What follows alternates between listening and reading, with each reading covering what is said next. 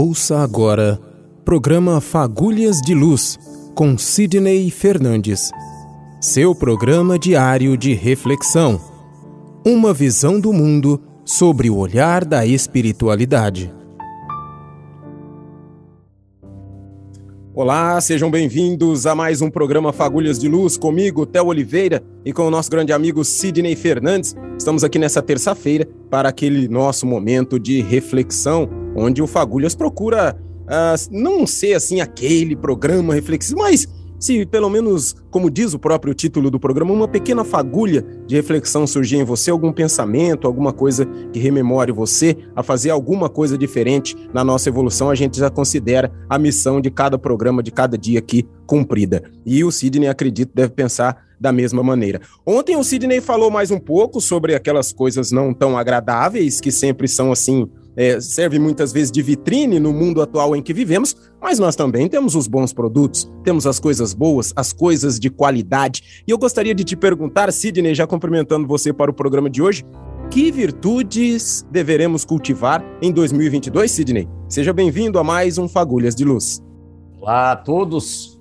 Eu diria que, mesmo antes de abordar quais as virtudes, por que deveremos cultivá-las?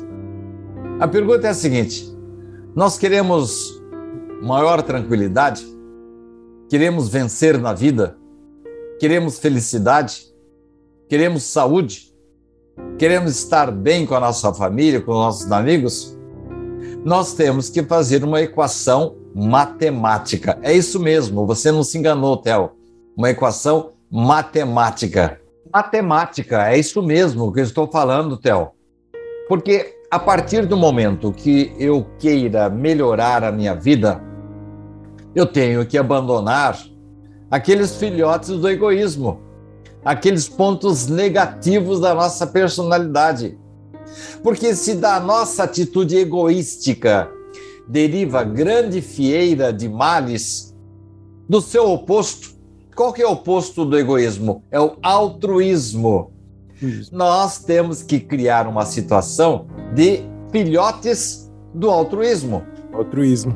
Pontos apreciados da nossa convivência humana. Com isso, Theo, nós vamos ter mais moral, mais ética e absolutamente estaremos em condições, nesse bumerangue do bem, quando mandamos coisas positivas, receber de volta tranquilidade, consciência tranquila. E nossa cabeça, o nosso organismo fica em melhores situações profissionais, sociais, enfim, a vida fica muito mais fácil, mais tranquila.